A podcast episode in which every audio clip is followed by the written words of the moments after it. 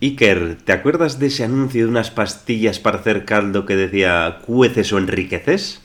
Me acuerdo, sí. Pues igual que las pastillas de caldo, en el mundo de los datos también es importante enriquecer los datos para tener un buen cocido de datos. pues eso vamos a hablar hoy, del enriquecimiento de datos. O sea que como diría Arguiñano, hoy tenemos un programa rico, rico. así es, así es. Y además Iker, ya que se hablado de Arguiñano, te voy a poner un reto que me nos cuentes un chiste de Arguiñano a lo largo del programa. Y así los que nos tendencieros se quedan aquí a escuchar a ver el chiste que nos cuenta Iker de Arguiñano. Venga, vale, le voy dando vueltas. Antes de entrar en materia, y toda la semana pasada analizábamos las tendencias empresariales para el 2024. Y además metimos datos ahí a punta pala para que todo el mundo esté convencido. Y además de la IA generativa, pues hablamos de otras tendencias empresariales que lo van a no te puedes perder ninguna de ellas. O sea, escucha el podcast hasta el final.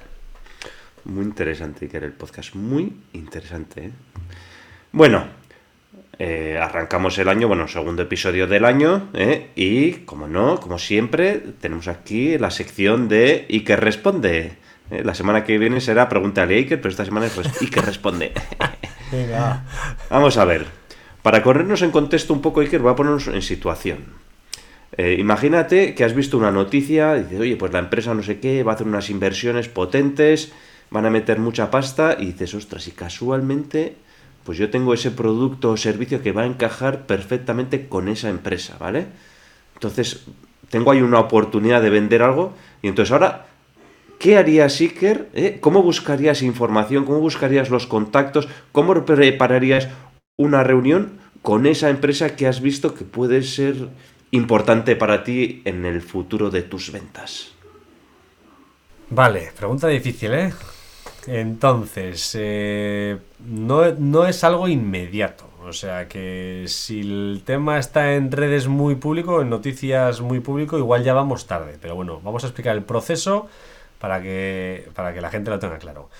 Lo primero que yo haría es visitar la página web la página web, el nombre de la empresa S, lo pones en Google, en cualquier buscador, y entras en la página web, en, el apartado local, pues si es una multinacional o lo que sea, y bueno, echas un vistacillo a ver qué es lo que hace, a qué se dedica, dónde está la instalación, bueno, un poquillo toda la información que puedas obtener desde su página web. Luego, ¿qué más hago? También busco noticias. Busco noticias en Google, a ver qué noticias hay en los últimos años acerca de esa empresa y pongo un poco en contexto pues esa información de ese proyecto. ¿Por qué van a hacer ese proyecto? ¿Por qué van a invertir? ¿Cuál es el motivo? Bueno, trato de sacar un poco más información adicional acerca de esa empresa o de esa noticia. ¿Qué haría, qué haría después? Lo que después haría, yo en mi caso utilizaría LinkedIn, pero bueno, en el caso de otras empresas, otro tipo de redes sociales, pues buscaría en redes sociales ¿Qué personas trabajan en dicha empresa? En LinkedIn en principio es relativamente sencillo. Pones el nombre de la empresa, buscas la empresa y puedes buscar las personas que trabajan ahí. Entonces, pues trataría de fichar a esas personas. Lo primero que haría, ver si conozco a alguien. Ver si hay algún conocido que pueda haberlo conocido de algún trabajo antiguo, por ejemplo, ¿no? Pues oye, coincidimos en tal sitio, pues igual le conozco. En el peor de los casos, no conozco a nadie. Bueno, pues busco a ver si tenemos contactos en común. Es relativamente sencillo en esos contactos ir buscándolo y ver, oye, ¿tenemos contactos en común? ¿Ese contacto que tenemos en común tengo confianza como para decirle que me lo presente? Bueno, pues esa sería la siguiente, digamos, fórmula de contactar. Que no hay ninguna forma de conexión, no conozco a nadie, pues ya el tema es bastante jodido y lo que trataría de hacer es pues empezar a contactar con esas personas vía LinkedIn lo que tampoco puedes hacer es contactar, oye, he visto en la página web que tenéis un proyecto de mil millones y me gustaría hablar contigo. No. Por el interés de Andrés, no. Habría que intentar buscar, pues, eh, digamos, un contacto que fuera un poco natural.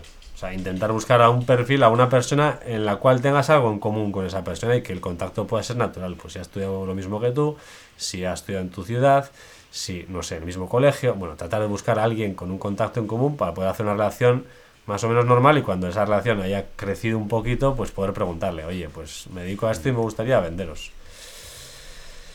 Así resumido en pocas palabras, más o menos el proceso, Aitor. No sé si, si te parece. Y luego ya, luego ya sería pues llamar, contactar, mail. Eso, eso, lo he hecho un poco así concreto, pero bueno, en lugar de que sea una noticia, pero bueno, si es un cliente al que queremos abordar, ¿no? Eh, bueno, pues eh, en principio sería el mismo paso. Aunque no hubiera noticia, eh, sería el mismo paso. Buscar la empresa, todos los que hemos dicho.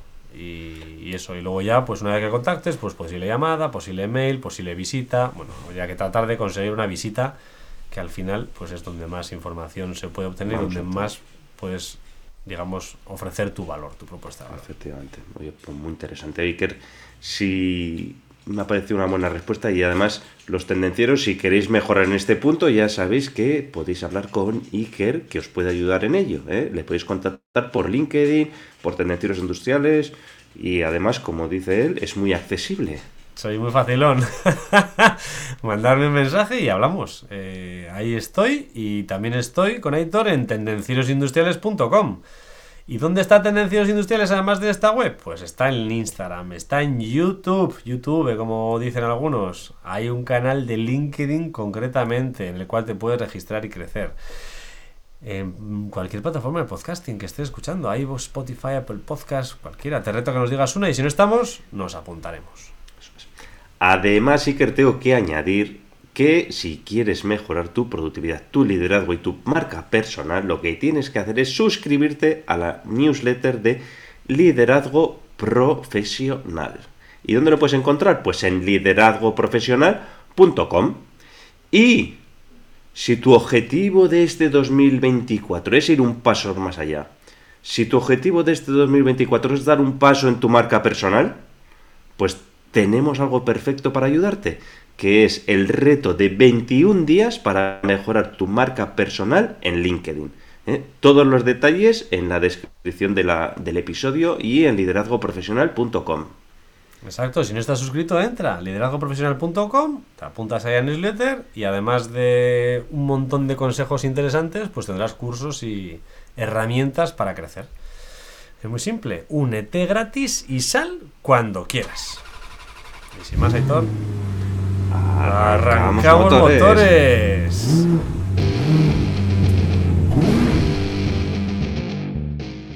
Tendencieros industriales. Tecnología, productividad y ventas. Hoy, lo ha dicho Héctor, vamos a hablar de ¿Cueces o enriqueces? Imagínate, por ejemplo, que estás cocinando tu plato favorito y de repente descubres un nuevo ingrediente que eleva el sabor a otro nivel. Pues eso es básicamente lo que hace el enriquecimiento de datos en el mundo industrial. ¿eh? Potencia las decisiones pues con información más sabrosona.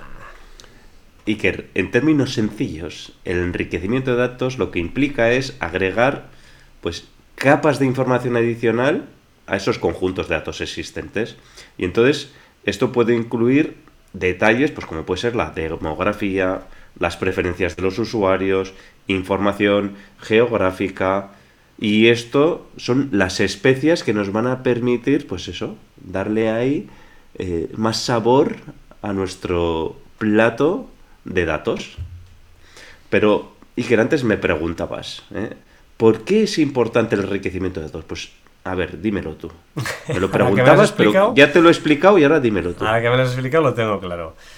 El enriquecimiento de datos al final lo que sirve es para transformar nuestros datos simples, sencillos, a información muy valiosa. Y pues hay unas razones, unos motivos clave por lo cual es muy importante pues enriquecer los datos que tenemos. Y el primero pues de ellos sería la mejora en la toma de decisiones. Si vamos añadiendo información adicional a los datos que tenemos, pues las decisiones van a tener una comprensión completa de la situación, con lo cual, pues esto va a ser crucial en cualquier ámbito, pero en la industria principalmente, donde las decisiones bien informadas, pues marcan la diferencia entre la eficiencia operativa y el éxito del negocio. En el contexto industrial también, el enriquecimiento de datos puede ayudar a identificar pues, ciertos patrones o tendencias, ¿vale? Que de otra manera podían pasar desapercibidos. Entonces, esto es básico para optimizar ciertos procesos, especialmente en áreas como puede ser la automatización, la eficiencia energética y, similares. al final, eh, si tenemos datos que están enriquecidos, pues vas a conocer mejor a tu audiencia y a tus clientes, ¿no? Y en la industria esto se puede traducir en una personalización más efectiva, uno, un conocimiento más del, del cliente y entonces puedes personalizar más efectivamente tus productos o servicios, ¿no? Y además lo que puedes hacer también es para ofrecer esa personalización, pues una segmentación de tus clientes más precisa. Puedes, como tienes más información, pues puedes segmentarlos más y mejor. Y siguiendo con lo que decía antes, Iker también de la optimización de procesos, al comprender también mejor las operaciones con el enriquecimiento de datos, pues podemos identificar áreas de mejora y de eficiencia dentro del entorno industrial. Y esto es fundamental pues va a ser fundamental para seguir siendo competitivo en este entorno industrial, en este mundo en el que cada día, ya hablábamos el otro día, ¿no? La escatimaflación, ¿no? ¿Cómo Escatinflación. Escatinflación, eh, que, todo el día reducción de costes, eh, mejora de eficiencia, eh, reducción de costes, mejora de eficiencia, pues es que el enriquecimiento de datos va a ser clave para poder tomar decisiones fundadas. Y hoy en día se habla mucho de enriquecimiento de datos, pues gracias a la IA lo que nos va a servir es para planificar mejor el futuro. O sea, nos va a mm, facilitar la predicción de tendencias futuras. Así como hablábamos la semana pasada, pues seguramente eh, todos los que han obtenido esa información han obtenido enriqueciendo datos. Entonces han sido capaces de adivinar cuáles son las tendencias futuras. Tú tienes más datos y eres más capaz de predecir y entonces planificar y anticiparte a los cambios del mercado.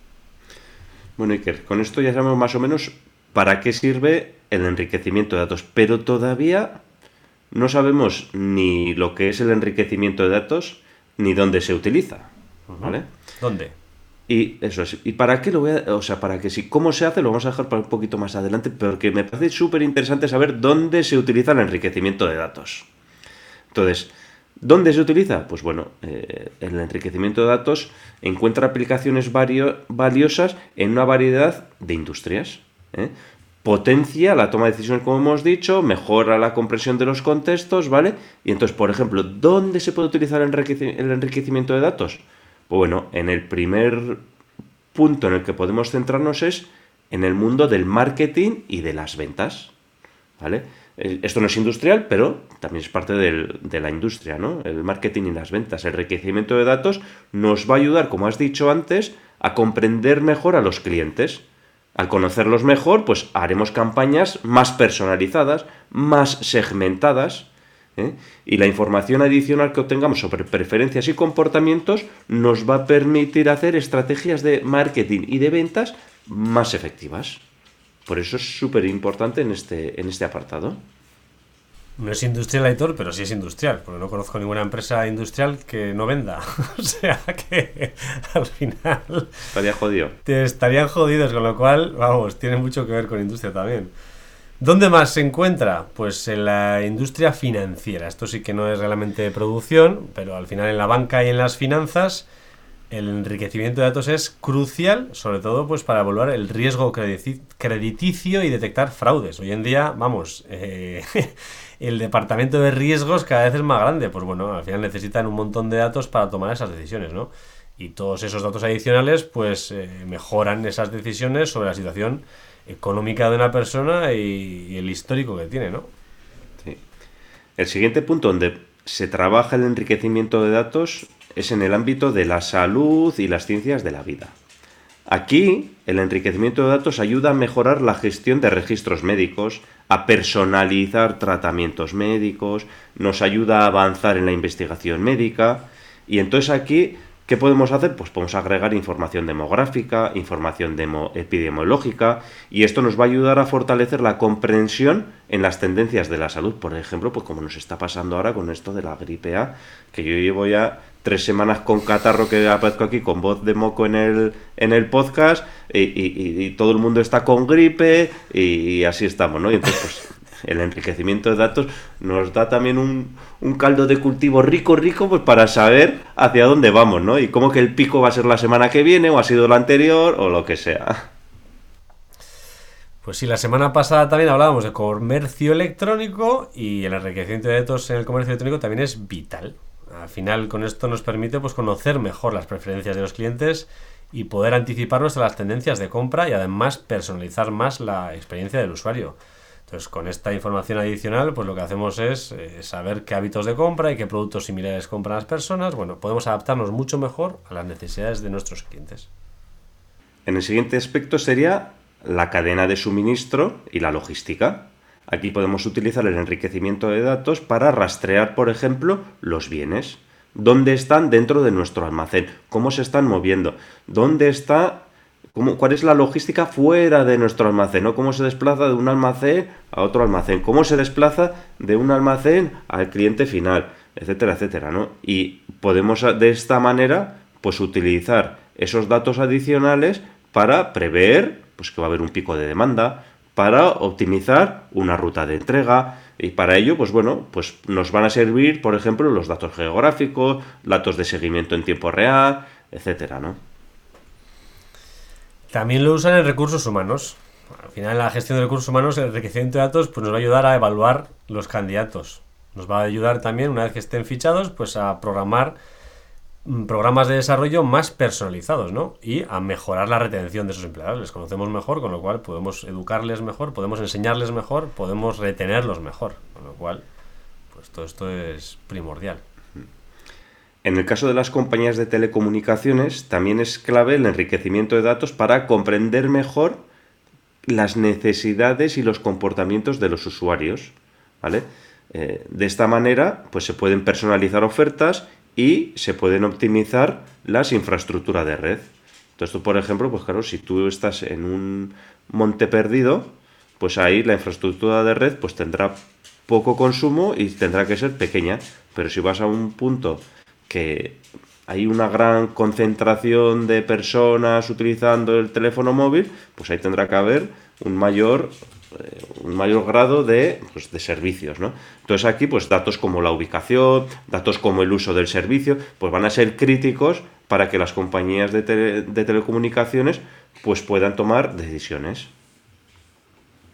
Y ya para acabar, pues en la educación, en el ámbito educativo, el enriquecimiento de datos nos sirve para personalizar mejor la enseñanza, ¿no? Al final, hoy en día, pues lo que se suele hacer es pan para todos, pero si tenemos un enriquecimiento de datos y sabemos exactamente cómo es cada uno, pues podemos adaptar la formación, podemos adaptar la evaluación, el rendimiento de cada uno y encima podemos anticiparnos a las tendencias que hay sobre, sobre educación, ¿no? Entonces, pues bueno, esto nos servirá para preparar programas más adaptados a las personas. Así es. Bueno, aquí lo que se ve claro es que hay una cosa que está en común en casi todas estas eh, tendencias que hemos visto, que es la personalización, ¿no? Tener más datos para poder personalizar, ¿no? Personalizar ofertas, personalizar por servicios, personalizar productos, etcétera. Bueno, Iker, vamos al tema ya que me preguntabas tú cuando me pero esto, ¿esto qué es del enriquecimiento de datos? Porque sí, esto está muy bien, suena muy rico, rico, pero ¿cómo funciona el enriquecimiento de datos? ¿Vale? Pues vamos a hacer, vamos a explicar un poco lo que sería el proceso a grosso modo del enriquecimiento de datos, ¿vale? En una primera fase lo que vamos a tener es un conjunto de datos, ¿vale? El que nosotros ya tenemos, ¿vale? son los datos que actualmente disponemos en nuestra empresa, ¿no? Imaginaos que pueden ser datos del cliente que hemos dicho antes del CRM, de ventas, de qué productos le hemos vendido, qué operaciones hemos hecho o algún otro aspecto relevante de la, de la industria en la que estamos, ¿vale? Datos que ya tenemos. Empezamos por esos datos. Vale, me parece un buen ejemplo que has comentado. Entonces, bueno, pues tenemos una información y tenemos ya el dato del cliente, ¿no? En el CRM nuestro que estamos usando hay pocos datos. El, el comercial que estaba antes nuestro pues ha metido el contacto, el cliente y poco más, ¿no? Entonces, ahora si queremos enriquecer todos esos clientes que están ahí metidos, pues tenemos que seleccionar fuentes de datos adicionales. Ahora el paso es de dónde vamos a sacar esa información. ¿Dónde vamos a ir a buscar? Vamos a ir a buscar a la base de datos de LinkedIn, vamos a ir a buscar a la base de datos externas, vamos a comprar alguna, vamos a hacer una encuesta, vamos a buscar algún registro público, vamos a seleccionar de dónde vamos a coger esa información y claro, es importante elegir bien esa fuente de datos adicional que sea fiable, porque vamos a enriquecer los datos. Así es, si los datos que seleccionamos son datos obsoletos, son datos antiguos, son datos malos, pues no nos van a servir de nada, lógicamente. Es más, igual hacen un efecto eh, contrario al que queremos. Pero bueno, una vez que hemos seleccionado esos datos, lo que tenemos que hacer es, con esos, esos nuevos datos, tenemos que hacer una limpieza y normalización de, de los mismos. Normalmente los datos de diferentes fuentes van a tener diferentes formatos porque cada uno lo guarda a su manera, ¿vale? Entonces, pues bueno, aquí lo que haces es normalizar los datos para que todos estén presentes de la misma manera, tanto los que yo tengo como los de las diferentes fuentes externas. Y luego lo que hay que hacer es una limpieza de esos datos, ¿vale? Eh, para mm, obtener la coherencia, quitar duplicados, quitar cosas que igual lo que hemos dicho antes, pues que son obsoletas o que no tocan o lo que sea. Y entonces esta limpieza y normalización es esencial para evitar confusiones y errores en las etapas posteriores. Vale, pues ya tenemos los datos que teníamos. Hemos elegido dónde los cogemos. Hemos limpiado toda la información que no nos interesa y hemos puesto en el mismo orden en el que tenemos los datos nosotros. Ahora, ¿qué hay que hacer? Pues juntar los datos, ¿no? El enriquecimiento propiamente dicho. Aquí sucede la magia. ¡Plas! O sea, tenemos esta información, añadimos esta, encima está en el mismo formato porque Aitor ya se ha encargado de normalizarlo. Entonces, pues metemos ahí toda la información que proporciona una perspectiva mucho más completa y detallada de los datos que tenemos, que puede ser cualquier cosa, lo que hemos dicho, puede ser la facturación que tiene, el número de empleados, cosas que no teníamos en nuestro CRM y que ahora hemos añadido. Efectivamente, bueno, ahora hemos hecho ya, estamos ahí cociendo la comida en la cazuela, ¿eh? ya hemos metido el pollo que teníamos, le hemos echado las verduras que hemos seleccionado de fuentes adicionales, la sal y todo, y el enriquecimiento es ya ponerlo todo a cocer junto ahí en, en una cazuela pues ahora tocaría la validación de esos datos. Sería haber que meter la cuchara y decir, ah, ¿esto está rico o no está rico? ¿no? Entonces, pues nos tocaría la validación de esos datos, porque tenemos que mantener la integridad, hay que validar la precisión de los datos que hemos enriquecido, y esto implica verificar que la información agregada sea correcta y que está alineada con los estándares establecidos.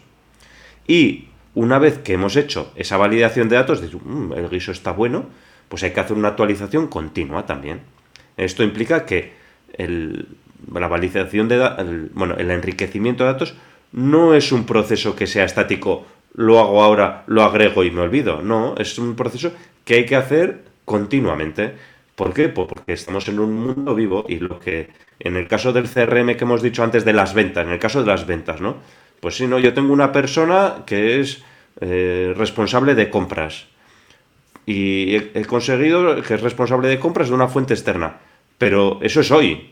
Dentro de unos meses esa persona puede seguir aquí o puede haberse cambiado, puede haberse marchado a otra empresa, puede haber cambiado de puesto, pueden haber pasado muchas cosas. Entonces es una necesidad estar continuamente actualizando eh, este, esto, este conjunto de datos, ¿vale? Y entonces, pues esto es muy importante para estar al día. Tal cual lo que has dicho. Y por ejemplo, las facturaciones, el número de empleados va cambiando. Eso cambia todos los años. Con lo cual, y todos que se vaya alguien, una persona, cambia exactamente todos los días. Con lo cual, si tienes pues automatizado el proceso ya, pues al final eh, tienes que seguir actualizándolo continuamente. Pero claro, no es tan fácil todo, todo. O sea, hay algunas dificultades. O sea, si fuera tan sencillo, pues todo el mundo lo haría. Entonces, a pesar de que tiene unos beneficios claros, pues hay diversas dificultades y vamos a enumerar unas de las cuales pues nosotros nos parecen importantes, ¿no? La calidad de los datos es uno de los, de los problemas, de las dificultades que nos podemos encontrar, porque puede variar considerablemente, ¿no? Eh, si los datos iniciales que tenemos, si el compañero que estaba anteriormente, pues ha puesto mal algo dentro de nuestro CRM, pues claro, imaginaros lo que vamos a hacer después, ¿no? Si la fuente de todo información es el nombre de la empresa y esa empresa ya no existe, pues a saber de dónde saca esa información, ¿no? Entonces la calidad de los datos que tenemos, los originales, es crucial para que el resto tenga éxito. igualmente es crucial la calidad de los datos de las fuentes externas. Entonces, ¿qué más tenemos? Pues la privacidad y la seguridad, que esto es un, un punto crítico, una dificultad crítica cuando hablamos de Big Data, cuando hablamos de inteligencia artificial, siempre lo decimos, ¿no? Pues con el enriquecimiento de datos pasa lo mismo, al agregar esos datos adicionales, pues, y sobre todo si vienen de fuentes externas, hay cierto riesgo de que podamos comprometer tanto la privacidad como la seguridad de los datos. Y esto ya sabéis que a día de hoy, por la RGPD, etcétera, y otras leyes que pueda haber por ahí, se sigue a rajatabla. O sea, no puedes, no puedes eh, como empresa, no puedes meter la pata en este aspecto porque es que te metes en un problema muy gordo. Otro de los problemas es lo que ha dicho Editor, ¿no? Al final, integrar esos datos, ¿no? La integración de los datos enriquecidos es compleja. O sea, no es que pueda serlo, sino que lo es. Al final no vamos a encontrar dos fuentes de datos completamente iguales. Entonces uno está en un formato, el otro está en otro formato, el otro escribirá con comas, el otro con puntos, el otro tiene un idioma, el otro tiene otro idioma. Al final, cada uno estructura los datos de una manera y tiene un formato concreto. Entonces, es necesario que sean homogéneos para producir esa integración. Y esto es complejo, no es tan sencillo. Otro de los puntos también clave con el tema de, los, del enriquecimiento de datos es que lo que has dicho antes, si esto sería fácil, lo haría cualquiera. Si los datos estarían disponibles para todo el mundo, todo el mundo lo estaría haciendo. Pero, oh, no, los datos tienen un valor. Un valor bastante alto, normalmente. ¿eh? Sino que se lo pregunten a Facebook, a Google y a todas estas grandes empresas a las que les damos nuestros datos gratuitamente. Entonces, claro, obtener y procesar esos datos adicionales pues va a generar unos costos significativos y que normalmente van a ser muy altos, especialmente con ciertas fuentes externas o se requiere tecnología avanzada, etcétera. Y entonces hay que evaluar cuidadosamente qué beneficios vamos a tener frente a esos costos que, nos van a suponer, ¿no? Entonces hay que hacer esa, evaluación. Otro de los problemas viene unido a la actualización continua. Eh, si las fuentes de datos tenemos que actualizarlas habitualmente y tenemos que integrarlas habitualmente, claro, si el que nos suministra esos datos cambia de formato, ya el sistema que estaba previsto antes ya no funciona, con lo cual nos complica bastante otra vez la integración y la actualización continua, con lo cual cada vez que hay que actualizar, pues nos encontramos un posible reto delante nuestro. Sí, y luego también la actualización continua, Iker, está el tema de que los datos de ayer depende del sector, hoy igual es válido o igual ya no. Esto me, se me ocurre ahora el mundo de la bolsa, ¿eh? de, la, de la bolsa, ¿no? Es que los están los, los lo los high frequency brokers, ¿eh? los, las empresas que van ahí y, algunos que tienen milísimas de segundo para saber el precio, para que van detrás, que no sé qué. Coño, pues eh, ahí el tiempo es clave y la actualización es clave que sea continua y en tiempo real, ¿no? Entonces, depende de, de dónde estemos, pues los datos pueden durar más o menos en el tiempo, pero eh, saber, mm, yo qué sé, que Iker tiene un presupuesto hoy para gastarse no sé qué y se lo va a gastar la semana que viene, si lo sé hoy está bien, pero si lo sé dentro de una semana, pues no me sirve de nada porque ya se lo habrá gastado en otro sitio, entonces pues no me aporta. Entonces es importante esa actualización. Y unido a esto, la complejidad de los modelos de aprendizaje automático de Machine Learning, ¿eh? porque al final hay que tener en cuenta, claro, se manejan tal cantidad de datos que tienes que utilizar algún tipo de software de inteligencia artificial o Machine Learning para manejarlos. Y esto, al igual que lo que ha dicho Iker, pues es, eh, requiere una experiencia, requiere un conocimiento y no es sencillo, es complejo.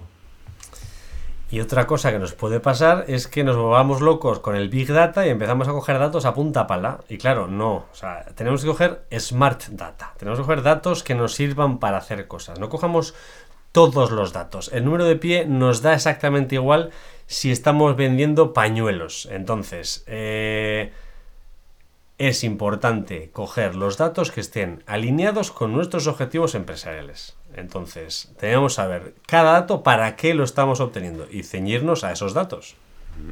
Muy importante esto. Y el último punto, Iker, que este también nos lo encontramos siempre con todos estos temas de Big Data, de inteligencia artificial, etcétera, etcétera, etcétera, es el punto de los sesgos, ¿vale? Que si damos unos datos que están sesgados, pues bueno, eh, luego el resultado que tendremos va a ser sesgado también.